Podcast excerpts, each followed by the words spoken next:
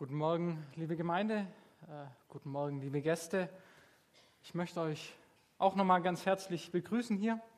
Äh, ich wurde schon vorgestellt, ich heiße Michael Dinke und darf heute die Predigt halten.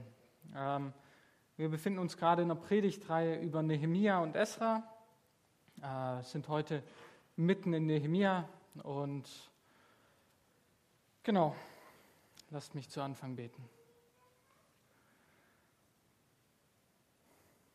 Herr Jesus Christus,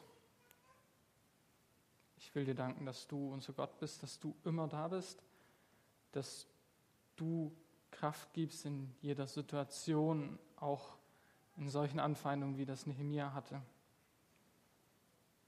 Herr, ich will dir danken, dass du wirklich treu bist und uns in allem beistehst. Und mein Gott, ich bitte dich, dass du jetzt durch mich sprichst und nicht mich sprechen lässt. Und Herr, mach unsere alle Herzen auf.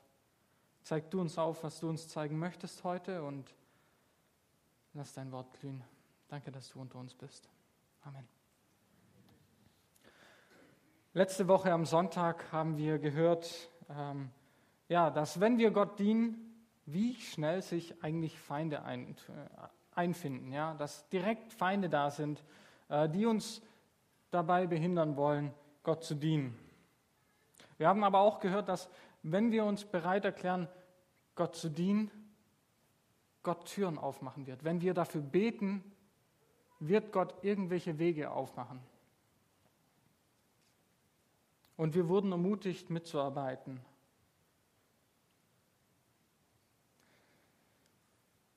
Und ich möchte mit einer kurzen äh, Story beginnen. Ähm, Nehemiah hatte mit einem Gebet angefangen und dann hat Gott ihm eine Möglichkeit geschenkt nach einigen Monaten. Und ein lieber Bruder hier, Heinrich, ich glaube, er war frisch in der Gemeinde, fragte sich, was kann er machen? Und hat Gott gefragt, was kann er machen? Er hatte die Bereitschaft zu dienen. Und ich weiß nicht mehr genau, ich glaube eine Woche später oder einen Tag später, naja, relativ kurz danach hat Gott ganz klar gezeigt, okay, da sollst du hin, da bei Volltreffer, mach mit. Und in einem wunderbaren Bereich für Heinrich. Das ist, ja, lasst uns so handeln.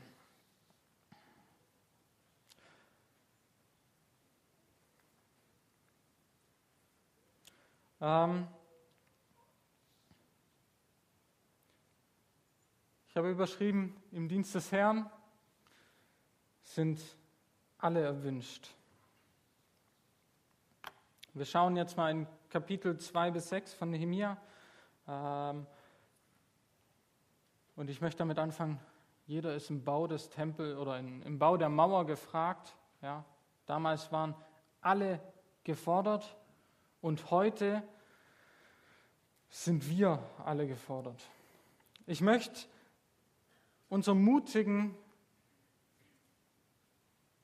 zu schauen, wo ist unser Platz. Aber wir haben mit Anfeindungen zu rechnen. Ich will einige Möglichkeiten oder einige Punkte aufzeigen, wie wir im Dienst Gottes ange angefeindet werden, wie wir behindert werden, aber nicht da stehen bleiben, sondern anhand Nehemia aufzeigen, ja, wie wir damit umgehen können. Und zum Schluss will ich nochmal alle ermutigen, wirklich mitzuarbeiten. Im Dienst des Herrn sind alle erwünscht. Nehemia hat Anfang von Kapitel 2 und Mitte von Kapitel 2 äh, die Stadtmauer erforscht. Das, was ihm davor aufs Herz gelegt wurde, er hat geweint darüber, dass Jerusalem, dieser Schutzwall, in Trümmern liegt und geht jetzt hin, hat diese Mauer besichtigt, hat geschaut, wo, wo kann man mitarbeiten und hat seinen Plan danach Menschen dargelegt, die ja, dazu bereit waren. Ja, jetzt braucht er Arbeiter, die diese Mauer errichten. Es gab nicht, es, es war nicht so, dass es keine Mauer gab, aber die ist halt ihrem Zweck nicht nachgekommen. Ja, wenn da Löcher drin sind, dann kommt da ein Feind durch. Und deswegen, trotzdem, dass dann Überrest von der Mauer stand, es gibt viel zu tun. Ähm, in Kapitel 3 sehen wir, wie viele Leute beschäftigt sind. Ich, das Kapitel 3 ist eine ellenlange Aufzählung, wie viele Familien da eigentlich beschäftigt sind an diesem ganzen Mauerbau. Deswegen werde ich da jetzt nicht den Text dazu vorlesen. Das könnt ihr, wenn ihr wollt, später mal machen. Ähm, aber was man hier sieht, alle sind bereit mitzuarbeiten. Die einen sind an der Mauer beschäftigt, die anderen bauen Tore, die nächsten müssen ganze Mauerstücke neu errichten und manche einfach was reparieren.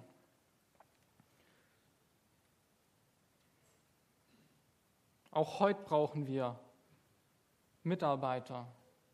Ja, wir haben keine Tempelmauer zum Aufbauen, aber wenn wir in Lukas Kapitel 10 schauen,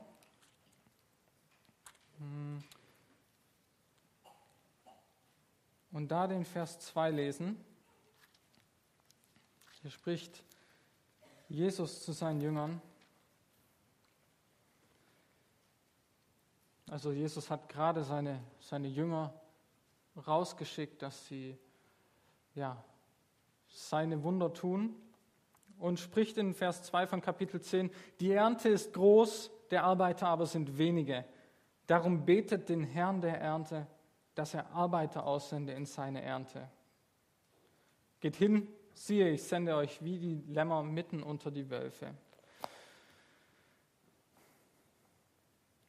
Wir haben keine Mauer mehr zu bauen, aber wir haben das Reich Gottes zu bauen. Ja, und das ist deutlich größer als so eine Mauer um Jerusalem. Deutlich größer. Wir sind von Gott berufen, mitzuarbeiten. Wir sollen mitbauen, mit auf seinen Acker gehen. Die Ernte ist reif, aber die Arbeiter sind wenig. Das ist so aktuell wie vor 2000 Jahren, als Jesus das gesagt hat. Gibt so viel zu tun, so wenig Arbeiter. Lasst uns beten für Arbeiter und lasst uns bereit sein, zu Arbeitern zu werden. Lasst uns beten, dass wir bereit und den Wunsch bekommen, mitzuarbeiten auf Gottes Acker.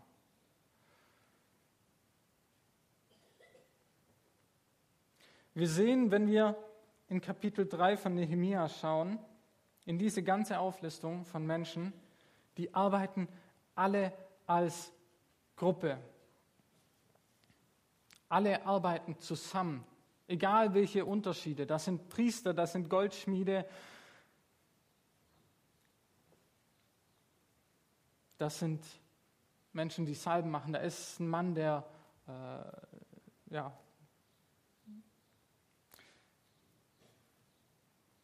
Wir sehen unterschiedlichste Menschen, die mitarbeiten. Und in Kapitel 3, Vers 5, das lese ich, neben ihm bauten die Leute von Tekoa, aber ihre Vornehmen beugten ihren Nacken nicht zum Dienst für ihre Herren. Ja, ich habe gerade gesagt, da arbeiten alle zusammen. Nee, stimmt so nicht. Eine Gruppe von Menschen ist sich zu fein mitzuarbeiten. Sie weigern sich, ihren Nacken unter das Joch Gottes zu legen. Sie weigern sich, in des Herrn Arbeit einzugreifen, ja, mitzuarbeiten. Und an anderen Stellen lesen wir, dass da, ja, wie gesagt, Goldschmiede, aber auch Leiter von Bezirken, also Obere der, äh, des ganzen Volkes. Unterschiedlichste Menschen mit einem Ziel. Dort, wo sie hin sollen, dort, wo sie hinpassen, da sind sie alle Teil davon. Und genauso sind wir Teil des Leibes Christi. Genauso sind wir ein Teil des Leibes. In 2. Korinther 12.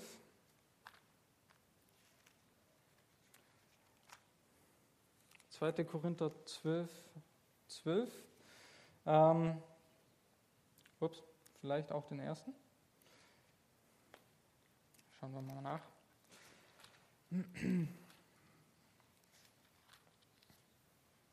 So, sorry. 1. Korinther 12, Vers 12.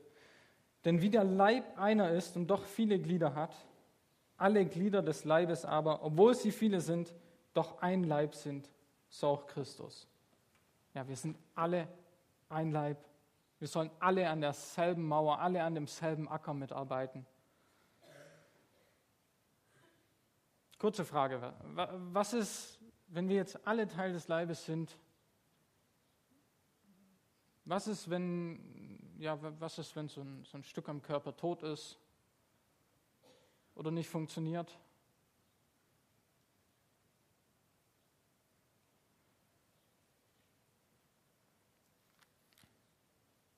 Dann ist der ganze Leib krank. Ja, dann ist der ganze Körper in Mitleidenschaft. Ähm, auch das lesen wir in Kapitel 12, mhm. Vers 26. Und wenn ein Glied leidet, so leiden alle Glieder mit. Und wenn ein Glied geehrt wird, so freuen sich alle Glieder mit. Ja, wenn ein Glied leidet, leidet der ganze Körper mit.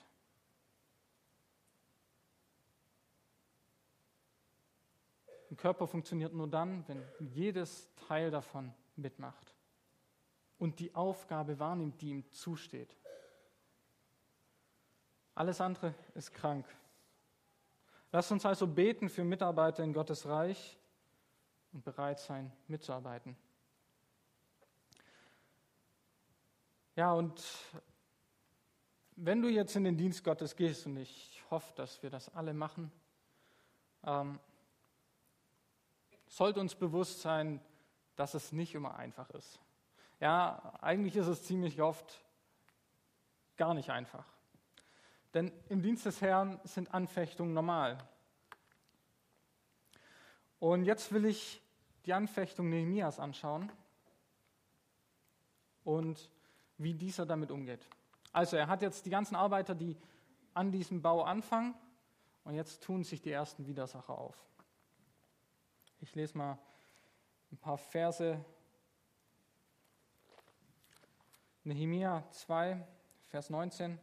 Als aber Sanballat, der Horoniter und Tobia, der ammonitische Knecht und, Ge von, und Geshem, der Araber, hörten, verspotteten und verhöhnten sie uns und sprachen, was ist das, was ihr da macht?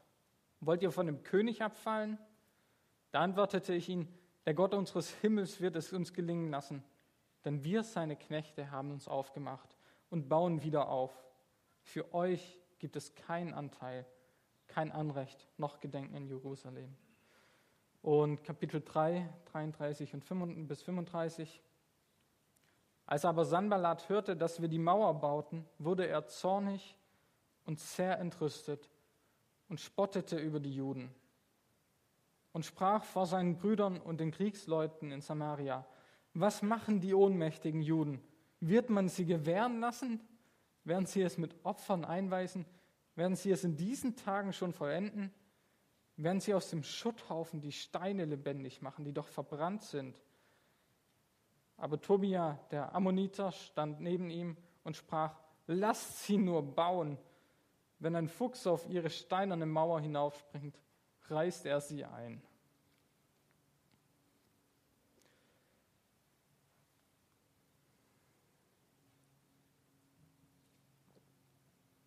Man sieht hier die erste Reaktion, die kommt. Die Feinde Israels machen sich komplett lustig drüber. Ja, wenn ein Fuchs die Mauer hochrennt, dann fällt das ganze Ding schon ein. Das ist, muss man sich mal vorstellen, das waren nicht solche kleine Steine, die so das waren große Steine. Ich weiß nicht wie groß, aber dann kommt ein Fuchs. Was ist das für ein Hohn, der da kommt? Sie stellen das Volk als schwach, das Vorhaben als sinnlos und dumm dar, hinterfragen die Gründe, stellen boshafte Vermutungen, warum diese Mauer gebaut wird. Und es hat das Ziel, dass die Leute, die das hören, mutlos werden. Es soll demotivieren, es soll ins Zweifeln bringen, es soll ablenken von dem, was man tun soll. Ich weiß nicht, inwieweit ihr schon so mal was erlebt habt. Ich weiß, in der Diskussion mit meinem Bruder war ich danach wirklich, war ich, warum tue ich mir das gerade an? Warum, warum tue ich mir das an? Es demotiviert, wenn wir es zulassen. Aber Nehemia geht darauf nicht ein. Er bezeugt vielmehr nochmal, was sie tun wollen, nämlich Jerusalem aufbauen und vor allem für wen? Für Gott. Nicht um von irgendwas abzufallen, sondern er konzentriert sich auf das Gute, nicht auf seine Feinde, sondern auf den, der wirklich groß ist. Zu diesem wendet er sich auch im Gebet in Kapitel 3, Vers 36. Höre unser Gott, wie wir verachtet sind. Lass ihren Hohn auf ihren Kopf kommen, dass du sie der Plünderung preisgibst in einem Land, in das man sie gefangen führt. Decke ihre Missetat nicht zu und ihre Sünden tilge nicht aus vor dir, denn sie haben die Bauleute gelästert. Aber wir bauten die Mauer und schlossen sie bis zur halben Höhe. Und das Volk gewann neuen Mut zu arbeiten.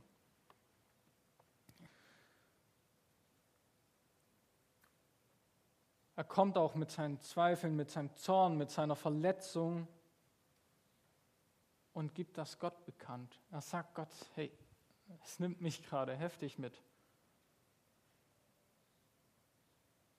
Und gibt es Gott ab, anstatt sich selbst damit aufzuhalten, sich selbst damit zu beschäftigen. Legt er es an den ab, der wirklich handeln kann. Und wir sehen auch, dass der Mauerbau funktioniert. Ja? Eine eine Konzentration auf das Gute ist hilfreich, um Zweifel auszutreiben. Nicht die Schwere der Aufgabe, sondern der Erfolg davon. Er schaut nicht auf, und das ganze Volk schaut nicht auf, okay, da fehlen noch drei Meter Mauer und boah, das ist noch so viel Arbeit, sondern sie schauen auf das, was sie bereits erreicht haben. Ja, sie haben die Mauer zur halben Höhe gebracht und das motiviert sie ganz neu.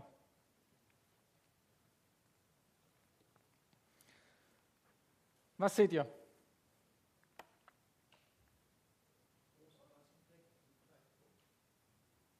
Ich habe nicht erwartet, dass die Antwort so schnell kommt.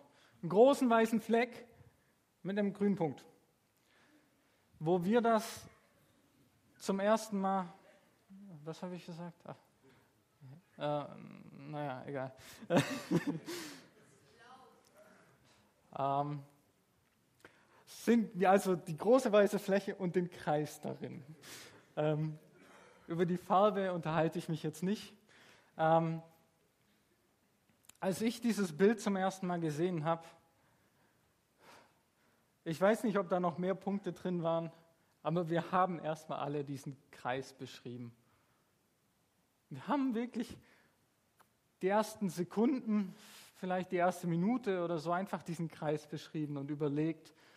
Und irgendwann kam dann die Aussage, großen weiße Wand und einen kleinen Kreis darin.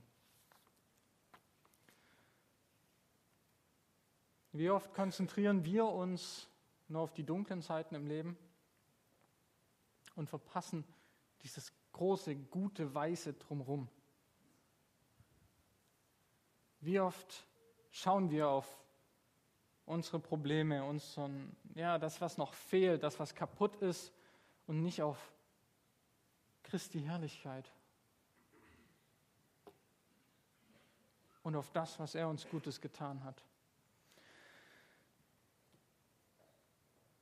Und jetzt merken die Feinde, dass diese Anfechtung, dass dieser Spott, dieser Hohn nicht reicht, um die Israeliten zu demotivieren. Der Mauerbau geht vorwärts und das gefällt denen gar nicht.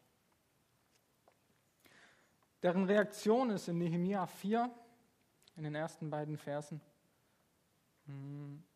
Als aber Sanballat und Tobia und die Araber und Ammoniter und die Ashdoditer hörten, dass die Mauern Jerusalems ausgebessert wurden, weil die Lücken angefangen hatten, sich zu schließen, wurden sie sehr zornig und verschworen sich alle miteinander hinzuziehen, um gegen Jerusalem zu streiten und bei uns Verwirrung anzurichten. Wir sehen, die Leute werden wütend, raufen sich zusammen auf einen Feind, ja, Völker, die vermutlich sonst nie was miteinander gemacht hätten und wollen gemeinsam ja, dagegen angehen, dagegen in den Krieg ziehen. Nur darüber lustig machen hat nicht funktioniert. Jetzt wollen sie wirklich in Aktion treten. Sie wollen hinterrücks überraschend angreifen und keine Zeit zur Gegenwehr lassen.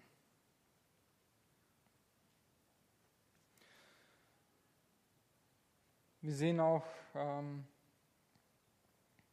in Vers 6 vom vierten Kapitel, äh, dass die Israeliten vorgewarnt wurden. Als nun die Juden, die nahe bei ihnen wohnten, also bei den anderen Völkern, kamen und uns wohl zehnmal sagten aus allen Orten, wo sie um uns wohnen, ziehen sie gegen uns heran.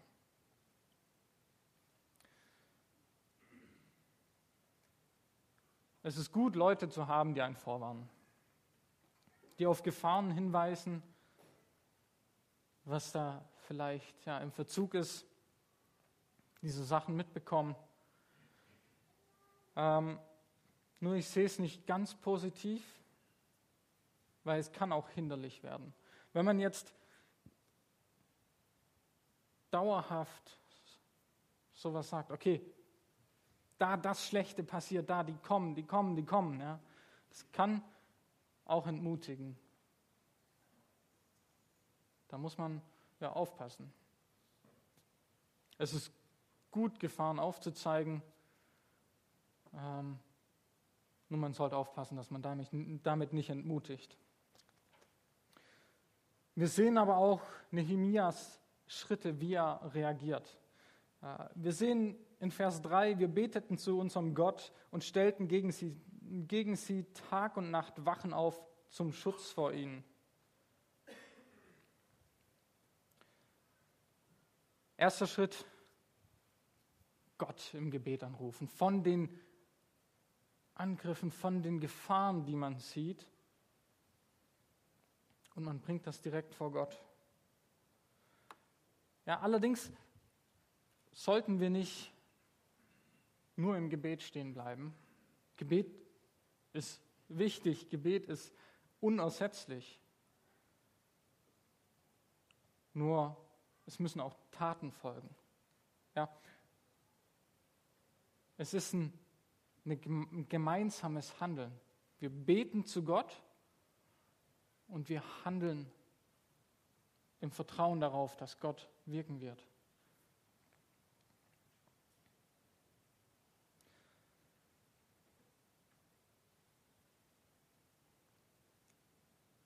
Sie stellen dauerhaft Wachposten auf und wir lesen später nach der Warnung auch äh, Vers 7, da stellte man sich auf unten hinter der Mauer an den offenen Stellen und ich ließ das Volk antreten nach seinen Geschlechtern mit Schwertern, Spießen und Bogen.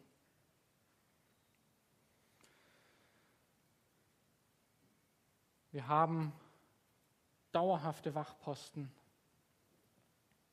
Und jetzt sieht Nehemiah, okay, da ist eine Lücke, da können Feinde einbrechen, da auch, dort ist auch ein Gefahrenherd. Und diese Position tut er ganz bewusst stärken. Er stellt da ganz bewusst Menschen hin, die das, die das extra bewachen, die dort extra Acht haben. Und das half vermutlich, ja, das Volk zu beruhigen. Dennoch ist die Situation übermächtig. Ich meine, du hast zig Völker um dich herum, die alle gegen dich rum sind, die alle gegen dich sind. Ja, du bist irgendwo unterwegs. Ich weiß nicht, wer in deiner Schulklasse, im Beruf als einziger Christ und alle sind gegen dich, im Studium, wo auch immer. Und du fühlst dich ja überwältigt. Und so müssen die Leute sich auch gefühlt haben. Vermutlich noch, noch stärker. Und Nehemiah hat, Nehemiah hat da einen Blick für, für seine Leute. Er kennt den Grund der, der Anfechtung, was der Auslöser ist. Und er lenkt den Blick weg davon hin zu Gott und auf das, wofür die Menschen eigentlich kämpfen. Vers 8, und als ich ihre Furcht sah, machte ich mich auf und sprach zu den Vornehmen und Ratsherren und dem übrigen Volk, fürchtet euch nicht vor ihnen, gedenkt an den Herrn, der groß und furchtbar ist, und streitet für eure Brüder, Söhne, Töchter, Frauen und Häuser. Gedenke an den Herrn.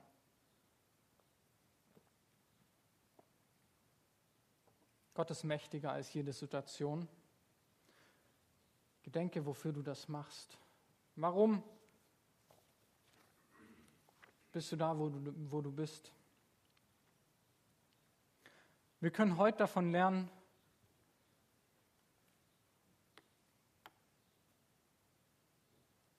wie Nehemia plan, plant, ja, Wachen aufstellen. Wir können überlegen, was Schwierigkeiten, äh, was zu Schwierigkeiten führen könnte.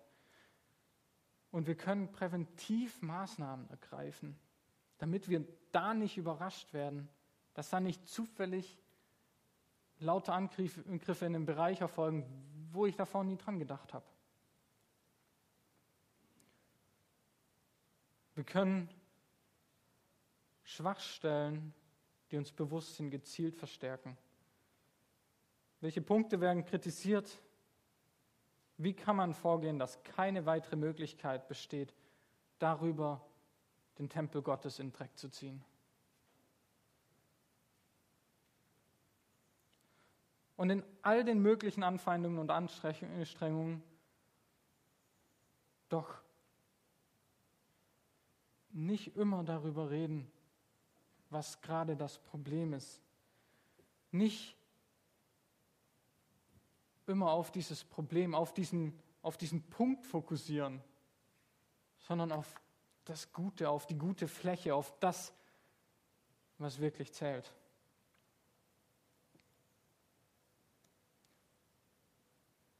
Nicht schauen, warum, wie, wie man beschuldigt wird, sondern dran denken, ich mache das für Gott. Ich habe den Warenkorb in Lichtenau, weil ich die Menschen hier liebe, weil ich denen was Gutes tun will und weil ich will, dass sie dadurch praktische Hilfe erfahren. Und ich habe den Volltreffer, dass Kinder und Jugendliche eine Beschäftigung haben und mit Gottes Wort in Kontakt kommen, dem Besten, was es überhaupt gibt, was wofür wir uns nicht schämen brauchen bewusst machen, wofür man kämpft und nicht wogegen man kämpft.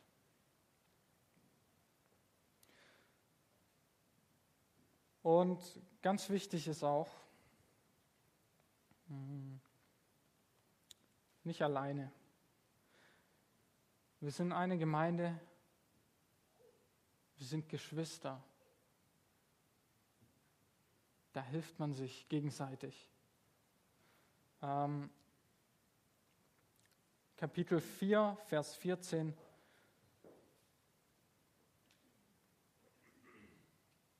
Woher ihr nun die Posaune tönen hört, dorthin versammelt sammelt euch zu uns. Unser Gott wird für uns streiten. Also die haben diese riesige Mauer, riesige Fläche und viel zu wenig Leute, um das alles aufzu, darauf aufzupassen, um überall dort zu kämpfen, wo es nötig wäre. Aber wenn Gefahr im Verzug ist, kommt der Ruf, okay, kommt hierher, helft mit, gemeinsam in die Schlacht ziehen und nicht alleine. In Prediger 4, Vers 12.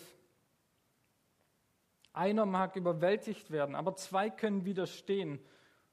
Eine dreifache Schnur reißt nicht leicht in zwei. Und genauso wir. Wir dürfen nicht jeder für sich allein dastehen, sondern zusammenstehen und kein Falsch in die, in die eigenen Reihen reinlassen. Ja, und nachdem auch dieser Angriff missglückt ist, kommt schon der, die dritte Anfechtung. Ja, wir sind jetzt da, dass die letzten Lücken in der Mauer geschlossen werden. Der Feind merkt, diese Möglichkeiten sind zu, ich kann da nicht mehr einfach zwischen der Mauer durch. Ja, und jetzt muss er andere Möglichkeiten raussuchen. In Kapitel 6, ab Vers 1. Und als Sanballat, Tobia und Geshem, der Araber und unsere anderen Feinde erfuhren, dass ich die Mauer gebaut hätte und keine Lücke mehr darin sei, wiewohl ich die Türen zu der Zeit noch nicht in die Tore gehängt hatte, sandten Sanballat und Geshem zu mir und ließen mir sagen, komm, lass uns in, Kefri, in Kefirim im Tal Ono zusammenkommen. Sie gedachten mir aber Böses zu tun. Ich aber sandte Boten zu ihnen und ließ ihnen sagen, ich habe ein großes Werk auszurichten, ich kann nicht hinabkommen. Es könnte das Werk liegen bleiben, wenn ich die Hand abtäte und zu euch hinabkäme. Sie sandten aber viermal zu mir in dieser Weise, und ich antwortete ihnen in der gleichen Weise. Da sandte Sanballat zum fünften Mal seinen Diener zu mir mit einem offenen Brief in seiner Hand. Darin war geschrieben, unter den Leuten geht das Gerücht, und, und Geshem hat gesagt, dass du und die Juden abfallen wollen, dass du darum auch die Mauer baust und wolltest ihr König werden. Und du habest dir Propheten bestellt, die in Jerusalem von dir ausrufen und sagen sollen, er ist der König in Juda. Nun, das wird vor den König kommen. So komm nun und lass uns miteinander Rat halten. Ich aber sandte zu ihm und ließ ihm sagen, es ist nichts von dem geschehen, was du da sagst. Du hast es dir in deinem Herzen ausgedacht.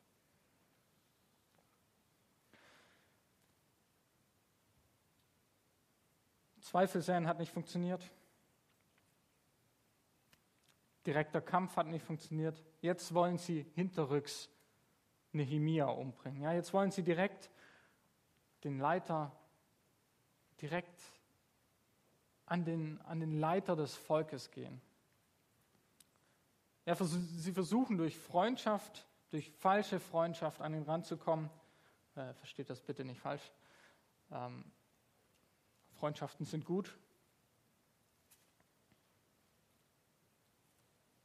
Und als das nicht funktioniert, als sie ihn nicht aus der Stadt gelockt bekommen, setzen sie Gerüchte in die Welt und versuchen dann zu helfen. Ja? Die machen einen offenen Brief, der tagelang unterwegs ist. Natürlich schaut der Bote da rein und er verbreitet das auf seinem ganzen Weg. Ja, Israel fällt ab. Ja? Und so haben die richtig schnell effektiv Gerüchte gesät. Aber Nehemia lässt sich nicht fangen davon. Er ist sich der Wichtigkeit seiner Aufgabe bewusst und will sich nicht ablenken lassen. Und auch die falschen Gerüchte, darauf geht er nicht mal ein, sondern er sagt nur, es ist falsch und kümmert sich um das, was zählt. Ja, und auch als das nicht funktioniert, falsche Gerüchte, wenden sich die sogar noch an Leute von Nehemias Volk und verführen einen zu ihrem Komplott. Hier bliebe Nehemia in der Stadt. Es gäbe wohl keine Gefahr für ihn auf sein Leben. Ähm, allerdings, also Nehemiah wird in das Tempelinnere eingeladen, weil gesagt wird, okay, da wollen dich Leute ermorden. Und ich, ich lese ab Kapitel 6, Vers 10. Und ich kam ins Haus Shemajas, des Sohnes Delajas, des Sohnes Mehetabels, der gerade behindert war, und er sprach, lasst uns zusammenkommen im Hause Gottes, im Innern des Tempels und die Türen des Tempels zuschließen. Denn sie werden kommen, dich zu töten. In der Nacht werden sie kommen, damit sie dich töten. Ich aber sprach, sollte ein Mann wie ich fliehen, sollte ein Mann wie ich in den Tempel gehen und am Leben bleiben, ich will nicht hineingehen. Ja, warum? Im ersten Moment wirkt es komisch. Okay, warum macht er das nicht einfach? Ist ja eigentlich nichts Schlimmes bei. Problem ist, da wo er hingehen sollte, war er nicht erlaubt. Das war das Tempelinnere nur für Priester erlaubt. Das heißt, damit wäre das ganze Ansehen und die Moral des Volkes einfach zerbröckelt. Und ja, man hätte einfach das ist das, man, egal. Wir sehen also, wie jetzt ganz besonders der Leiter in den Fokus rückt des Angriffs. Denn mit dem Leiter eines Volkes steht und fällt das ganze Volk. Und mit einer Gemeinde ist es genauso. Mit dem Leiter steht und fällt die ganze Gemeinde. Wie können wir uns also vor sowas schützen? Dafür möchte ich eine kurze Geschichte erzählen, die Sokrates zugeschrieben wird.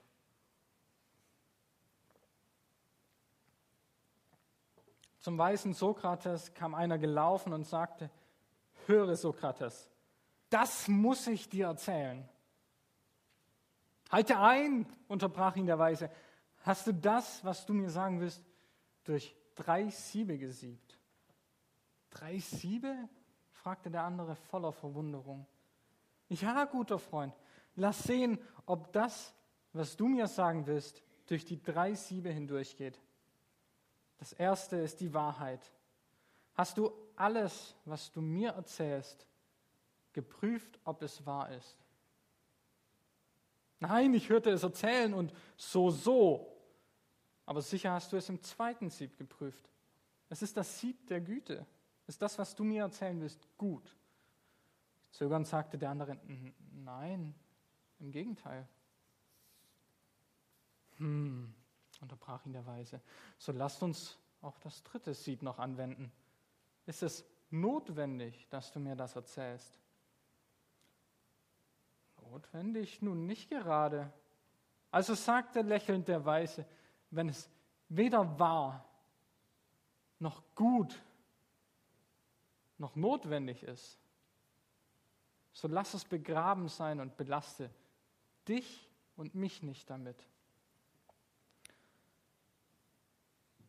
Die Feinde setzen Gerüchte um die Welt. Und Nehemiah sagt, nee, stimmt nicht. Wie gehen wir mit Gerüchten um? Tragen wir diese Gerüchte weiter, die wir hören? Nein, unsere Reaktion sollte sein, dass wir uns davon abwenden. Wir sollten Gerüchte nicht weitertragen, nicht annehmen und nicht ohne Zurechtweisung lassen. Wir haben die Verantwortung, die Leiter einer Gemeinde zu schützen. Und wir haben die Verantwortung, Gerüchte ja nicht einfach so anzunehmen. Das heißt nicht, dass wir die Augen verschließen dürfen.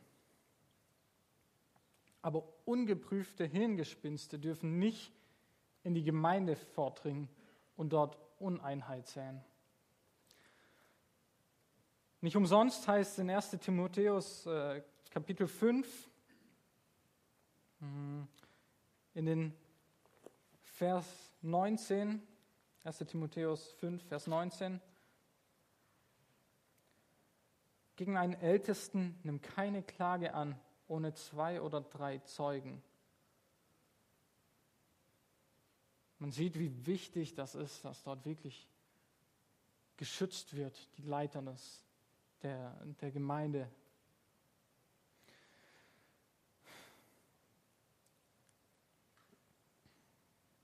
Lasst uns prüfen, was wir hören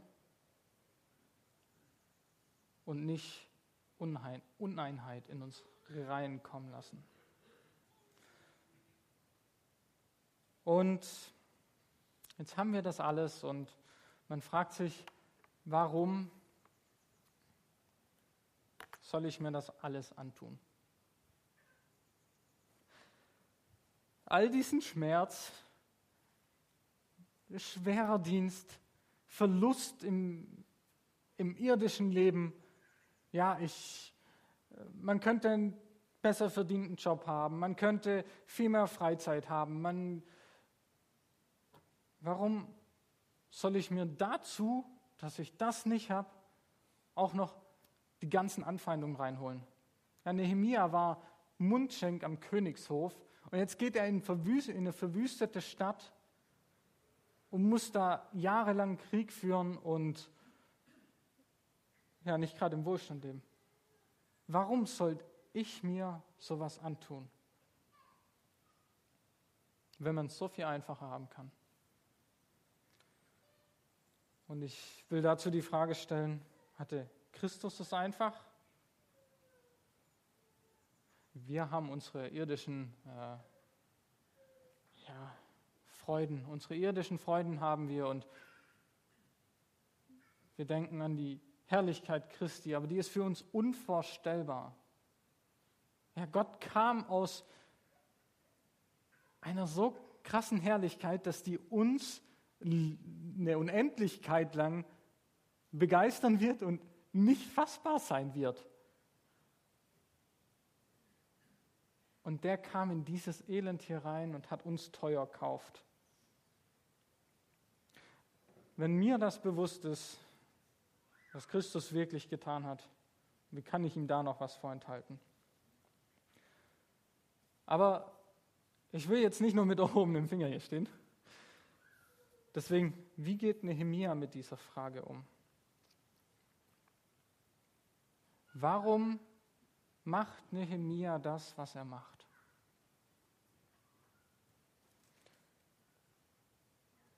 In Kapitel 5, Vers 19 lesen wir einen ganz einfachen kleinen Satz.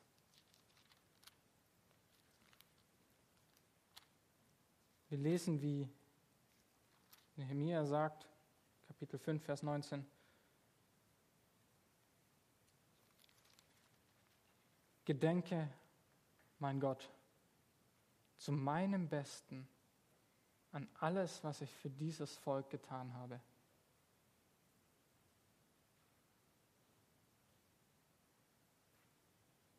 Nehemia hat die Berufung bekommen und es kostet ihn richtig viel. Es macht nicht nur Spaß, es ist alles andere als Spaß, was er da erlebt. Aber er konzentriert sich nicht nur auf das Jetzt, auf dieses Leben hier, sondern er schaut in die Ewigkeit. Wenn wir auf unser Leben jetzt schauen, es ist vorbei. Wir haben nicht viel Zeit und im Vergleich zur Ewigkeit ist es, es fällt in keiner Weise auf. Es ist ein so kurzer Moment.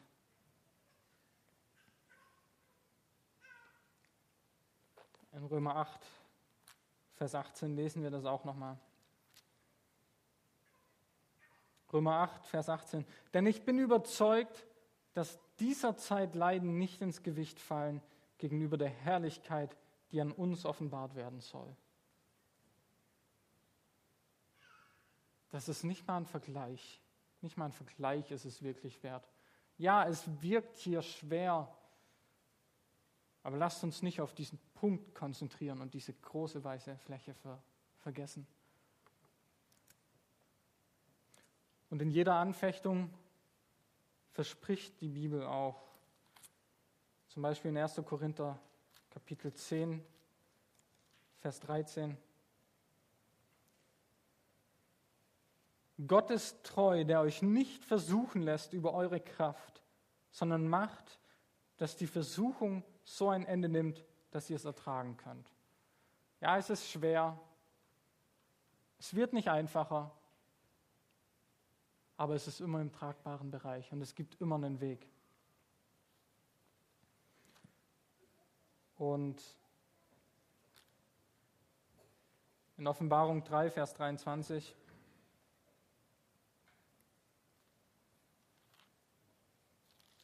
wenn ich sind.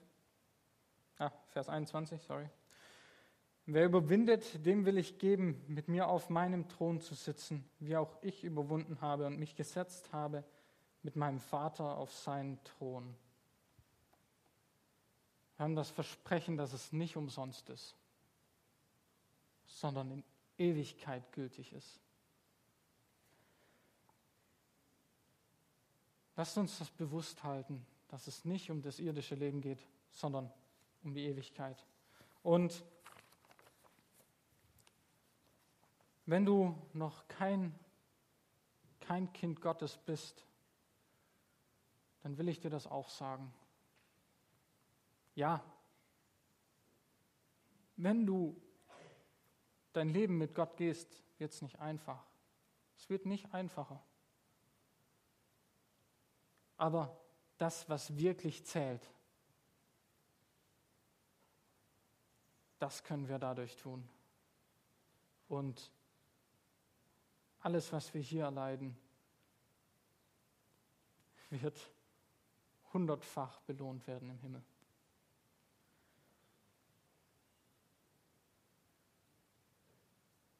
Und Herr Jesus Christus, der Arbeiter sind wenige, der Acker ist riesengroß, eine ganze Weltkugel umspannt. Herr, ich bitte dich, dass du Arbeiter sendest. Herr, ich bitte dich, dass du uns als Gemeinde bereit machst. Herr, ich bete, sende mich. Mein Gott, ähm, hilf uns, auf dich zu schauen und nicht auf unsere Anfechtungen, unsere Anfeindungen, sondern wofür wir das eigentlich machen. Und Herr Jesus Christus, ich danke dir, dass du alle Zeit bei uns bist, bis ans Ende der Tage. Danke, Herr Jesus, dass du treu bist und uns immer helfen wirst. Herr Jesus, ich bete für Erweckung in Lichtenau, dass du hier Menschen, die dich noch nicht kennen, hinzufügst und dass du Weisheit schenkst, wie diese Menschen am besten zu erreichen sind. Herr, mach du die Herzen hier auf. Amen.